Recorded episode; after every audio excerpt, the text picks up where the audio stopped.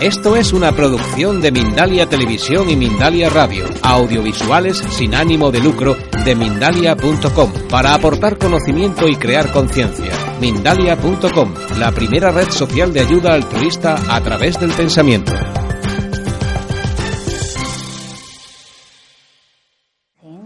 Externa. ¿Qué pienso que soy yo? Es una imagen de mí mismo basada en factores externos.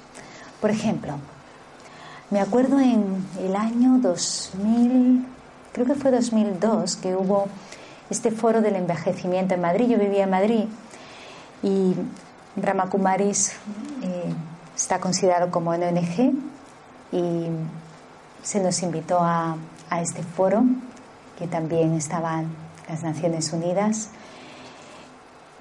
y me acuerdo una señora que dijo que ella empezó a sentir que tenía miedo cuando un día miró su cara en el espejo y empezó a ver signos de que estaba envejeciendo.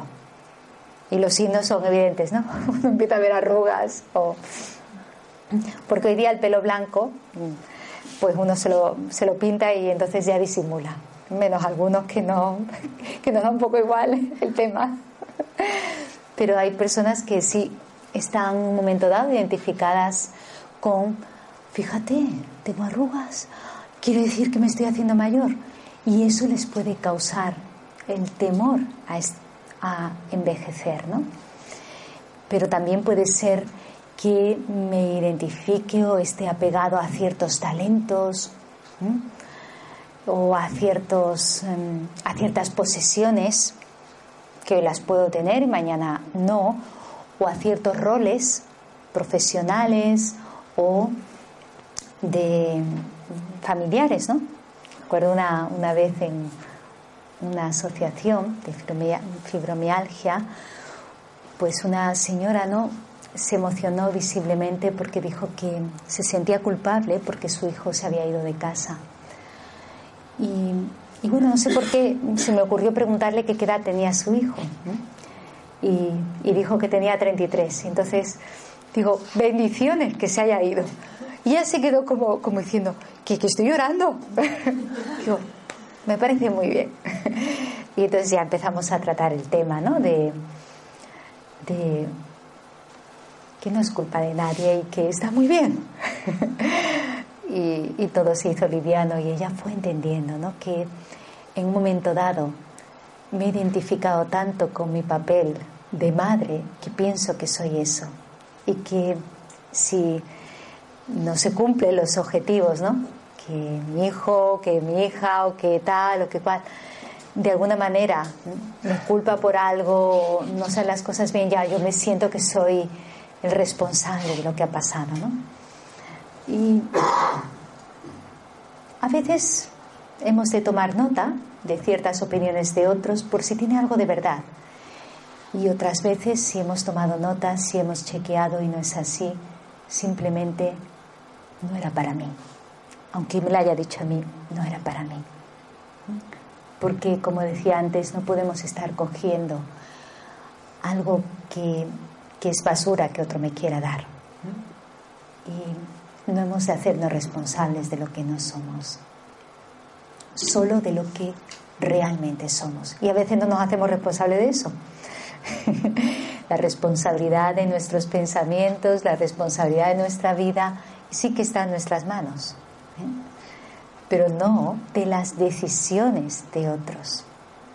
¿eh? O, o, echar en cara de otros. Entonces hemos de ver un poquito, ¿no? Hasta qué punto me identifico con cierta imagen externa que yo he creado de mí mismo, en base a mi, físico, porque es ley que todos vamos a hacernos mayores si llegamos. Pero es ley que el cuerpo se hace viejo, nos guste o no. ¿Mm? Y no soy el cuerpo. Eso también es una ley, una ley de la naturaleza. No soy mi cuerpo físico. ¿eh? aunque forma parte de mí como el maravilloso instrumento que tengo para expresarme, para vivir, para relacionarme, para poder ¿eh? estar aquí, soy algo más. Y esto lo vamos a ver ahora. Otra de las raíces de nuestro miedo es cuando el lugar de vivir basado en, como veíamos el otro día en la conferencia, en una motivación más espiritual, donde la prioridad es ese bienestar interior basado en el respeto, en la autenticidad, en ser feliz, en compartir, en la generosidad, en dar lo mejor de nosotros, está basado en un principio de supervivencia donde el yo poseer, el yo tener, el yo quiero, el mío, mío, el eh, mecanismos de autodefensa o de mi propia seguridad me hacen de alguna manera que, que tenga miedo constantemente, porque no sé si mañana tendré, por, y entonces estamos un poquito sobreviviendo y volviéndonos más egoístas.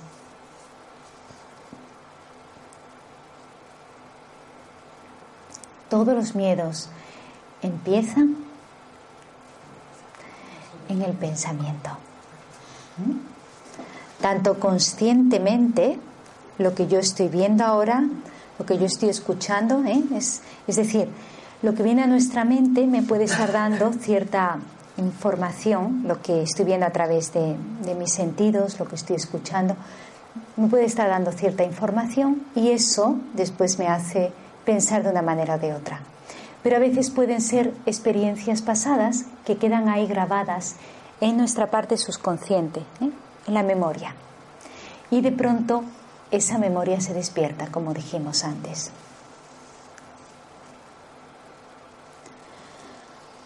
A veces es no saber simplemente quiénes somos lo que más nos hace tener miedo. El miedo a, a la muerte, por ejemplo, al fracaso, etcétera, etcétera, es porque simplemente me estoy identificando con lo que veo, con lo físico, con lo que tengo. Pero nuestra identidad es algo más entenderme a mí mismo basado en una dimensión más espiritual, que no solamente la física.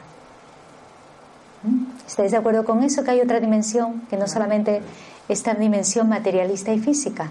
¿Puede ser? ¿Mm? Llegando a esta conclusión de que nuestra identidad verdadera es que estamos combinados de dos energías, la energía espiritual, que es realmente lo que da vida a este cuerpo, que es la energía de ese yo verdadero, libre de miedo, ¿eh? libre de tensión, libre de obstáculos, que es esa luz, una luz que no tiene miedo a brillar y que además perdura porque no muere. Lo bueno de lo que soy es que nunca muero. Vaya noticia. ¿Cómo que nunca muero? El cuerpo sí, el cuerpo vuelve a donde vino. La naturaleza nos lo presta, por así decirlo, y vuelve a la naturaleza. Pero el alma sigue. ¿Eh? Lo podemos llamar alma, lo podemos llamar ser consciente, sigue nunca muere. También mm, otra de las consecuencias es como el entusiasmo se va, pero también la, la esperanza de salir hacia adelante. Y esto es, bueno, es importante que nunca perdamos de vista nuestro objetivo, nuestro propósito en la vida. ¿Por qué estoy haciendo lo que estoy haciendo? ¿Hacia dónde quiero ir? Y no importa los problemas, los temores, las tormentas que vengan, lo importante es saber que quiero llegar ahí. Y si tengo determinación voy a llegar. Pero si tiro la toalla y pierdo la esperanza, estoy cortándome mis propias alas. ¿Lo veis? ¿Mm? Y eso nos va causar sufrimiento. También hay consecuencias como paranoias. Personas que siempre piensan que van a por ella, que siempre están pensando negativas, negativamente de ellas, ¿no? Porque mm, son obsesiones, pensamientos que se llaman obsesivos. Entonces, ¿no? me ha mirado así, quiere decir que está pensando mal de mí. Y a lo mejor el otro ha mirado, está en su historia, y si tiene mala cara es porque está en su historia, no porque tenga mala cara contigo. No me ha dicho buenos días, que a lo mejor el pobre está con lo que le acaba de pasar en su casa. Y yo ya estoy pensando que no me ha dicho buenos días por algo, por esto, por lo otro. ¿eh? Entonces, hemos de cuidar, ¿no? En un momento dado, nuestras obsesiones. o cuando creamos dudas. ¿Sabéis cuál es la duda más peligrosa? Porque después te hace dudar de todo lo demás y de todos los demás. Dudar de mí mismo, dejar de confiar en mí. ¿Mm? Llegamos a ese punto cuando dejamos de confiar en nosotros por nuestros propios errores. Y tiene una lógica, porque es como una consecuencia, ¿no? De cuando uno continuamente, ¿no? Se tropieza en la misma piedra, al final tienes miedo a pasar por, por ahí, porque dices, es que me puedo volver a tropezar. Entonces es como, ya no sé si voy a ser capaz. Pero ahí es muy importante ¿no? el trabajarse internamente en nuestra autoestima, volver a ser un niño, volver a confiar, he de volver a darme una oportunidad. Un niño se cae y se levanta. Y a los cinco minutos se vuelve a caer y se vuelve a levantar. Porque forma parte de su caminar, caerse, de su juego incluso. ¿Qué niño no se cae en los juegos? Si parece que están hechos, ¿verdad?, de algodoncito. ¿Eh? Porque se caen una y otra vez. Y cuando están aprendiendo a andar, ni te cuento. Y todo el mundo se ríe. Se ha caído. ¿Por qué? Porque sabes que de forma natural está aprendiendo a andar. No es una tragedia que un niño se caiga cuando está aprendiendo a andar. Es, ay, ¿eh? Entonces se vuelve a levantar y además, si nadie se preocupa, si todos se ríen, el niño se ríe. Si todos empiezan a poner caras de asustado, el niño llora. Pero no porque se haya hecho daño, sino por la cara que ponen los mayores. de susto. Porque. Pero si, si se ríe, los demás, venga, no pasa nada, arriba. Pues el niño, aunque con sus huesecitos de algodón, se vuelve a poner bien.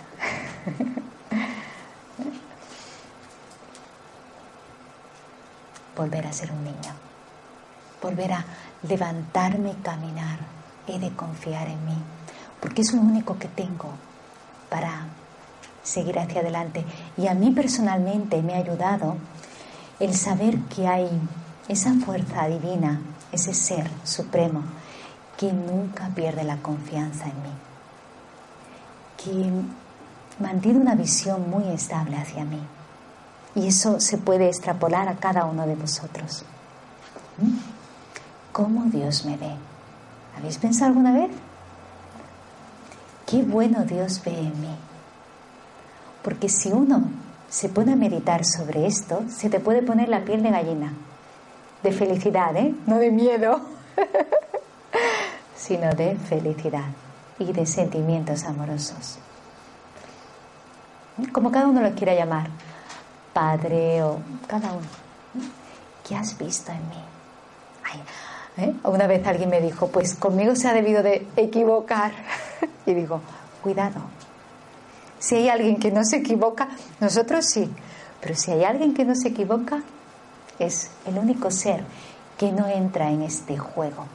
Él nunca entra en esta historia. Él siempre está más allá de la historia. Por eso se salva de todas nuestras caídas. y es el único que puede realmente levantar, poner su mano, tenderla, aunque no tenga mano física, porque es no es un ser humano, no es un ser físico, pero puede tender esa mano sutil y ayudarnos a levantar, porque te da esa fuerza. Si confías en Él, Él te da esa fuerza para levantarte. ¿Mm? La cuestión es, de nuevo, ¿confío en Él? ¿Confío en que Él confía en mí?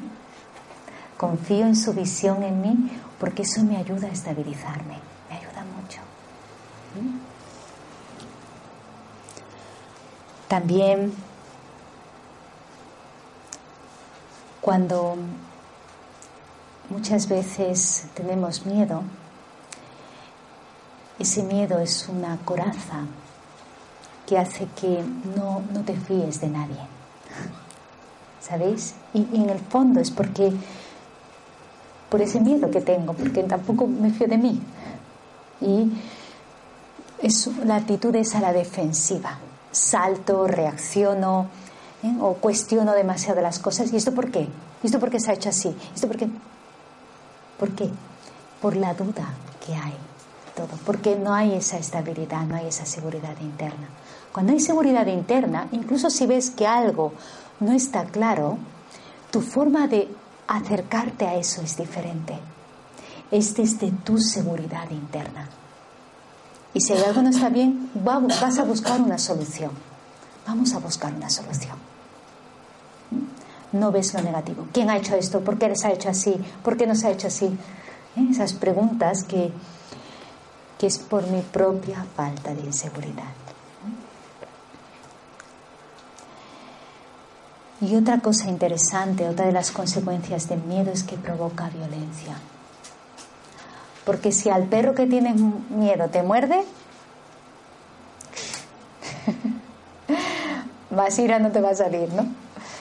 O esa persona ¿no? de la que sospechas te dice algo y encima, ¿eh? ¿ves? Yo sospechaba, pero claro que lo estás atrayendo, pero al final se vuelve real, ¿no? Más te enfadas. ¿eh? Y la violencia, personalmente, creo que es una falta de respeto a cualquier nivel. No solo estamos hablando de violencia física, ese sería el extremo, cuando uno hace acciones, em, viola, ¿no? Por así de alguna manera, ya la integridad física de alguien, ese es el extremo de la corrupción interior cuando he faltado el respeto a cualquier nivel, mental, emocional, verbal, he entrado en la integridad en el otro, en su propio espacio. Por eso el respeto es una gran virtud, una gran virtud que nace del amor. Y más allá de lo que el otro esté haciendo, respetarle como alma. Es muy importante. Porque sé que toda esta actuación, ¿eh? cuando lo veo desde, desde arriba, ¿no? desde esta otra dimensión, por así decirlo, desde fuera de la caja, veo que, vale, está cumpliendo un papel, no lo está haciendo a lo mejor bien, pero confío, ¿eh? el respeto es como confío que un día te des cuenta y salgas de esa confusión. Y eso es un respeto por el alma que tengo delante. Esos sentimientos benevolentes que decíamos antes, eso es nota, ¿no? Si soy capaz de, incluso cuando veo a alguien que está haciendo algo que no es correcto, tener buenos sentimientos para que cambie, ¿eh? necesito una gran fortaleza interna.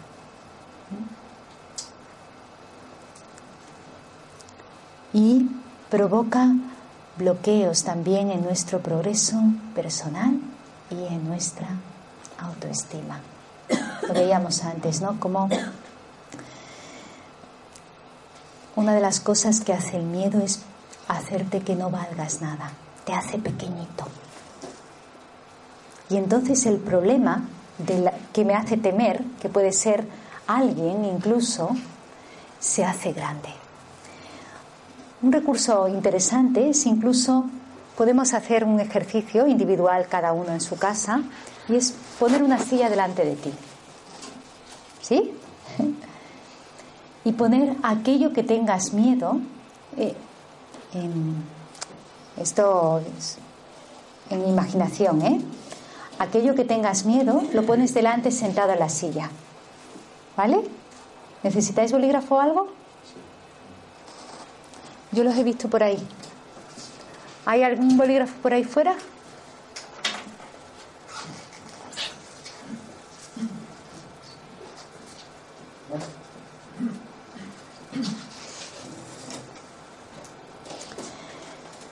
¿Alguien necesita papel o bolígrafo? Ah. Que creo que había ahí, ¿no, Antonio? Vale, ya. Ya parece que. Entonces, sentar delante de ti en esa silla es eso que temas, que puede ser una persona. ¿eh? Y entonces, hablarle, sin miedo. No, yo, yo soy más grande que tú, tú no eres tan grande. No, no hay nada que temer, no, no eres tan malo, no eres tan malo, no eres tan grande. Y permitir que eso, que en ese momento parece un monstruo muy, muy grande, se vaya haciendo cada vez más pequeño, más pequeño. ¿Ves? ¿Ves? No eres tan grande. Además, yo soy más grande que tú, yo soy más fuerte que tú. Y al final, que se quede como un jijarrito pequeño. Probarlo. Probarlo y os daréis cuenta de que muchas veces es un fantasma que nos hemos creado y que no te puede hacer nada. ¿Mm? Entonces, hablarle a vuestros miedos y hacerlos pequeñitos. Y hacerte tú grande, reconocer tu valor. No con ego, no con arrogancia, pues yo soy mejor que tú. No, no se trata de eso, por ejemplo, si es el caso de una persona, sino es como ¿no? sentir que cada uno tiene su valor y que nadie ni nada puede bloquear ese valor que yo tengo, esa belleza interna que yo tengo. Porque nada ni nadie es mi dueño. Soy dueño de mí mismo. Soy libre. Soy el creador de mis pensamientos. ¿Ok? Bueno, como son ya las 12, vamos a hacer un pequeño descanso, ¿os parece? Para estirarnos un poquito. Tampoco es que tengamos mucho sitio para estirarnos, pero ya nada más que levantarnos y a lo mejor hacer un poco así con los brazos. Y habrá un tente en pie que se llama, se llama un tente en pie dulce. ¿Eh? Muy bien. A ese lugar en calma, sereno.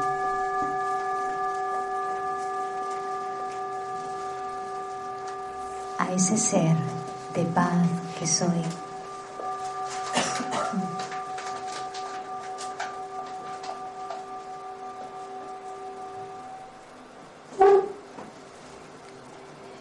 Y me estabilizo en estos pensamientos.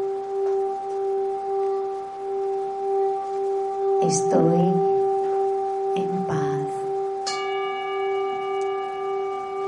Siento la paz. Soy un ser de paz.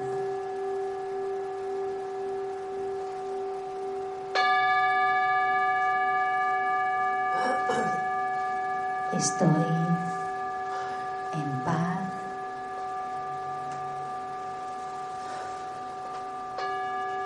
100%.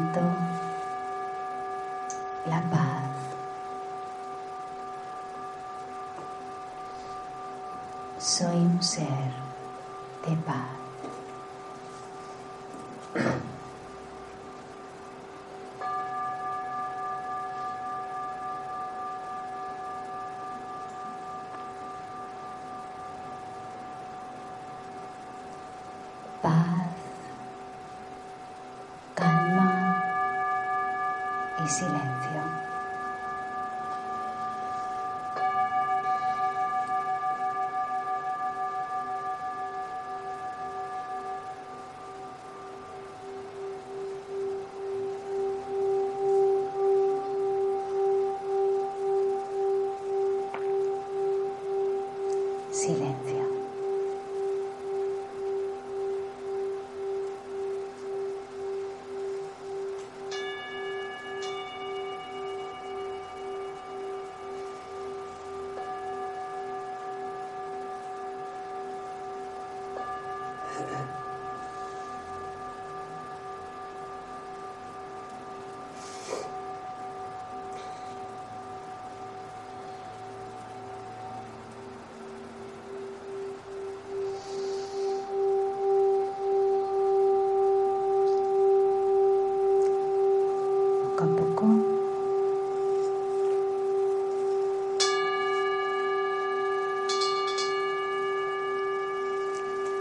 Hemos cerrado los ojos, los vamos abriendo.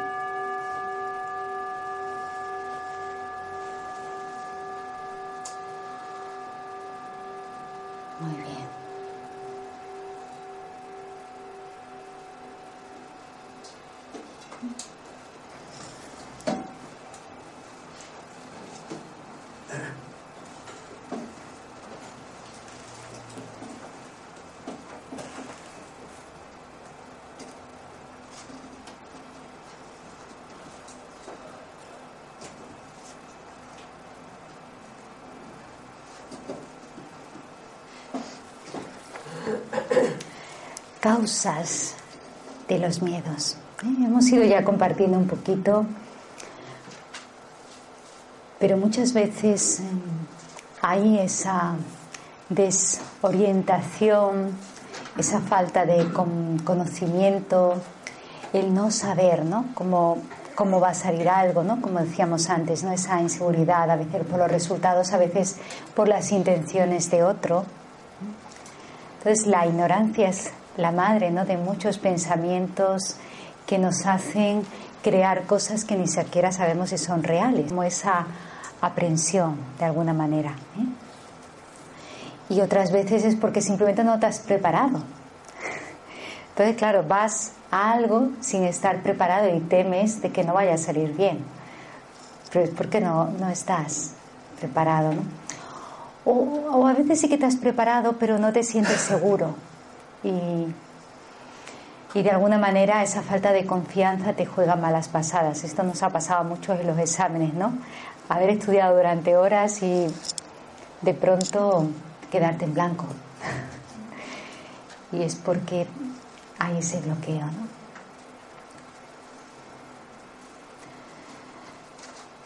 Lo que decíamos antes, ¿no? Dejo de confiar en mí.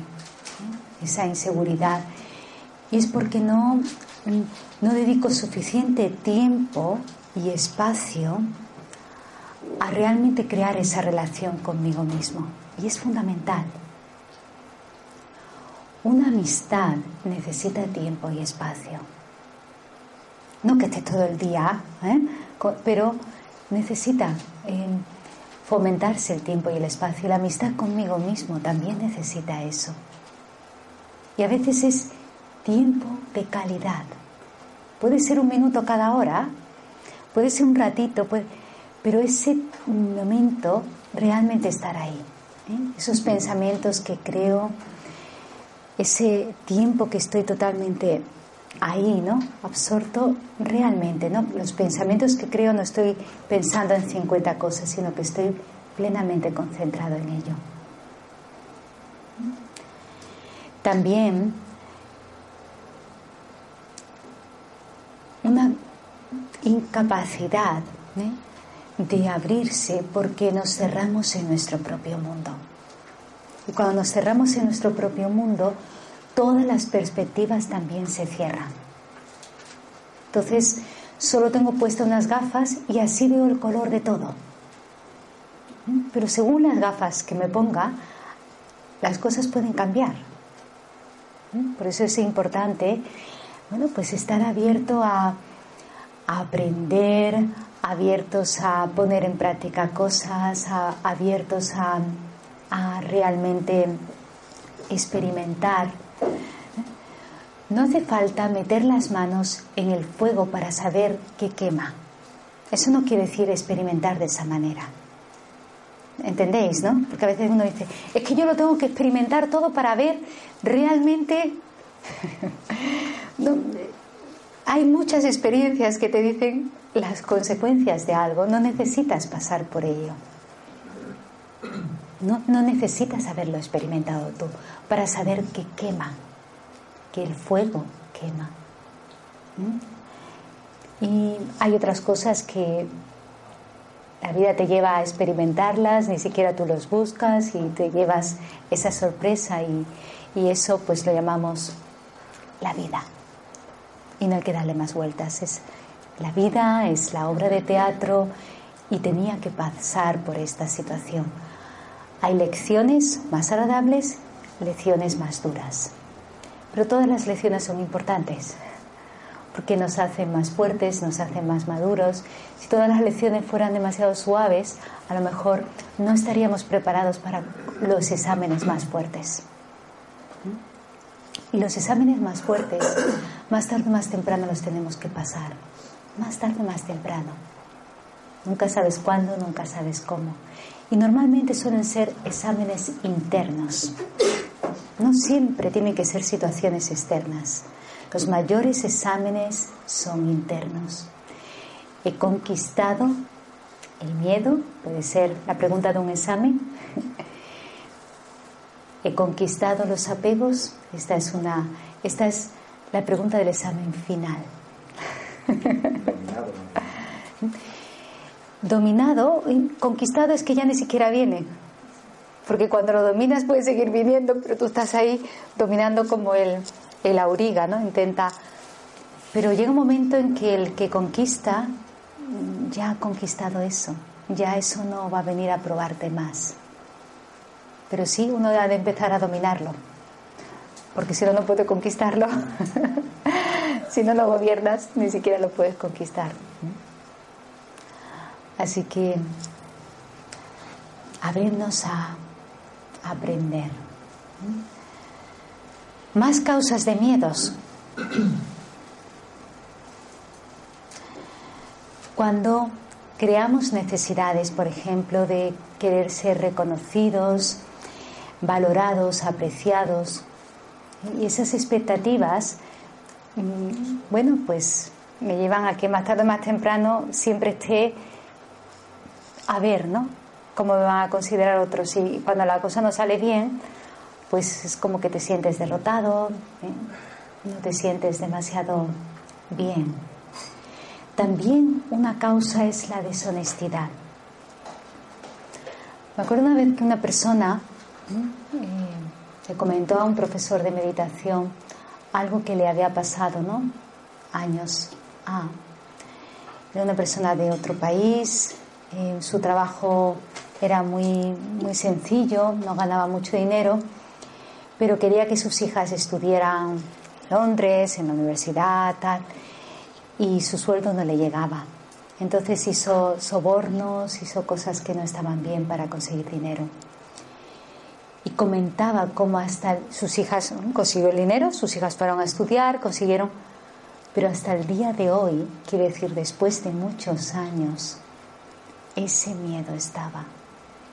Cuando somos deshonestos y reconoces que algo no has hecho bien, ¿eh? es como un impacto que, que queda ahí, una impresión que te lo recuerda una y otra vez. ¿Se entiende? Y de alguna manera eso viene a avisarte. ¿Puede ser la conciencia? Es tu propia conciencia, esa voz es tu propia conciencia que te dice algo no está limpio y no te deja tranquilo. ¿Mm? podemos llamar intelecto, podemos llamar conciencia, pero definitivamente es una voz de sabiduría que muchas veces para evitar ser escuchada pues ponemos otras voces. No, no, no, mis hijas tenían que, estudiar. ¿eh? Pero claro, ¿eh? esa voz tiene fuerza porque es limpia. ¿Eh? Y si uno tiene ciertos valores y empieza a mirarse un poco, la voz sale y te habla. Y simplemente eres tú mismo, ¿no? Que te estás diciendo, no. Pero si uno, por así decirlo, ¿no? se da cuenta ¿no? de que eso no estaba bien y siente como el sentimiento de ya es pasado y no quiero volver a actuar así, no quiere decir que uno esté sentenciado, ¿vale? Sino que nuestros errores podemos rectificar y actuar ¿no? de forma diferente y, y ese miedo se va. Porque lo más importante es actuar con honestidad a partir de ahora, pero no seguir llevando la deshonestidad en otros terrenos, en otras áreas. Porque a lo mejor eso no lo hago, pero hago otras cosas que de alguna manera tienen la sombra de la deshonestidad. Entonces, también lo que hemos hablado antes, ¿no? experiencias del pasado que te dejan marcado. y piensas que te puede volver a pasar, lo que se te pasó con esa persona, cómo esa persona te trató, lo que te hizo, y entonces ya es como que todo el mundo es así y generalizamos, ¿no? Evidentemente el pasado em, deja una marca, deja una huella, pero también es algo que se puede desintegrar, se puede disolver, porque es pasado. Y hay formas como es crear una nueva conciencia y nuevas impresiones, de forma que aunque te acuerdes que algo pasó y te acuerdes literalmente de lo que pasó, no te cause ninguna emoción negativa. Eso quiere decir que esa cuenta que tenías pendiente se ha saldado. Es como si tuviéramos cuenta pendiente a pagar, ¿sabes? Que son las cosas que vienen del pasado. Y eso te viene, exacto. ¿eh? Eso te viene una y otra vez el cheque. Y tú dices, no, no, no, no, no, no estoy preparado, no, no. Pero eso te viene una y otra vez. ¿eh? Hasta que hasta que deja ya de venir. ¿eh? Evidentemente, lo pagamos o con sufrimiento, que no es la mejor forma de pagar un cheque eh, del pasado, o lo podemos pagar con el silencio, con emergiendo esas cualidades nuevas, meditando, conectando con esa fuente suprema y recibiendo esa fortaleza, ¿eh? esa luz que disuelva todas esas llamamos, cuentas, em, cargas, impresiones negativas o sombras. No importa el nombre, lo importante es que es posible disolverlo, sobre todo a través de esa conexión con la fuente suprema, con Dios. Pero también con acciones positivas, acciones elevadas. ¿Mm? Un nuevo tipo de acciones basadas en valores. Otra causa, el ego. ¿Os suena este? Un poquito, no. No, no, es la primera vez que lo veo, oye. Dicen que el ego es como la cola, ¿no? De, como del mono, del perro. Todo el mundo la ve menos uno mismo. ¿Mm?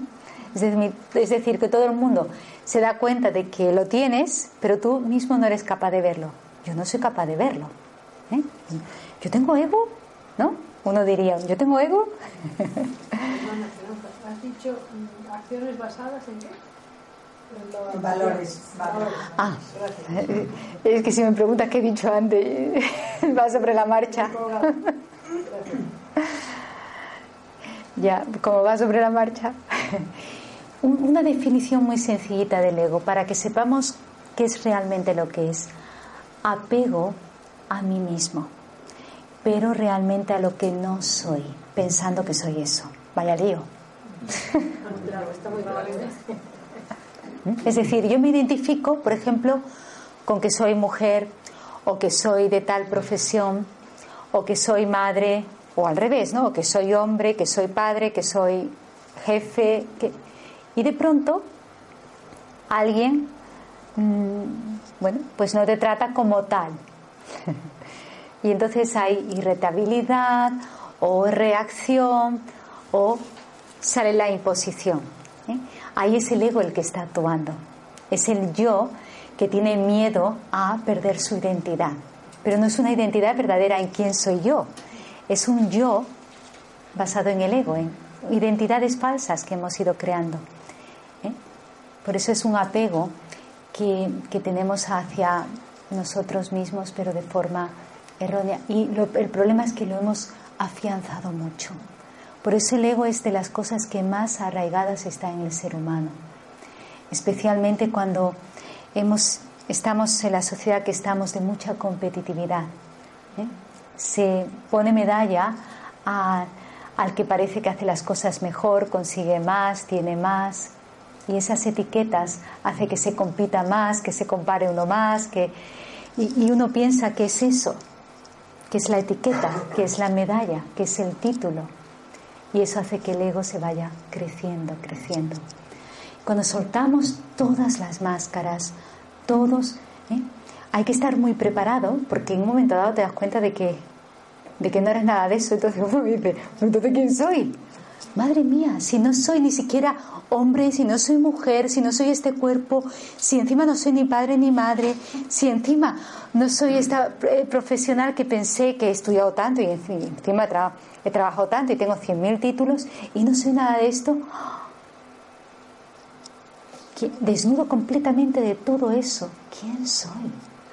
Hay que estar muy preparado. Es que es una supervivencia material. Claro. O incluso eh, de talentos, porque tú puedes tener apego a tus propias cualidades. A lo mejor uno no tiene ni siquiera nada material, pero eh, te, lo has creído de que eres así, basado en a lo mejor algún talento o algo que hagas bien, por ejemplo, y de pronto alguien te dice, ah, pues eso que has hecho, ¿cómo? Eso que yo pensaba que lo hacía tan bien, alguien se atreve a, a decir que no. Entonces, ¿qué hace? El ego reacciona y te enfadas. Porque alguien ha metido la llaga en lo que tú piensas que eres. Entonces, imagínate, despréndete de todo y quédate como una pequeña estrella de luz llena de cualidades. Incluso despréndete de tu propio nombre. Esto es muy, muy interesante hacerlo porque empiezas a acercarte a lo que verdaderamente eres. ¿Eh? Y es cuando es como si te separaras de todo esto, incluso de tu propio cuerpo, de tu propia identidad falsa, de todas esas máscaras, de todas esas etiquetas, de todas esas creencias, y te dieras cuenta de que eres un alma, un ser de luz, tan valioso, tan pleno, tan libre de necesidades, tan libre de apegos, tan libre de ego, tan libre de deseos, que nada ni nadie es tuyo y que no puedes perder nada. Y entonces cuando lo experimentas, aunque sea una vez,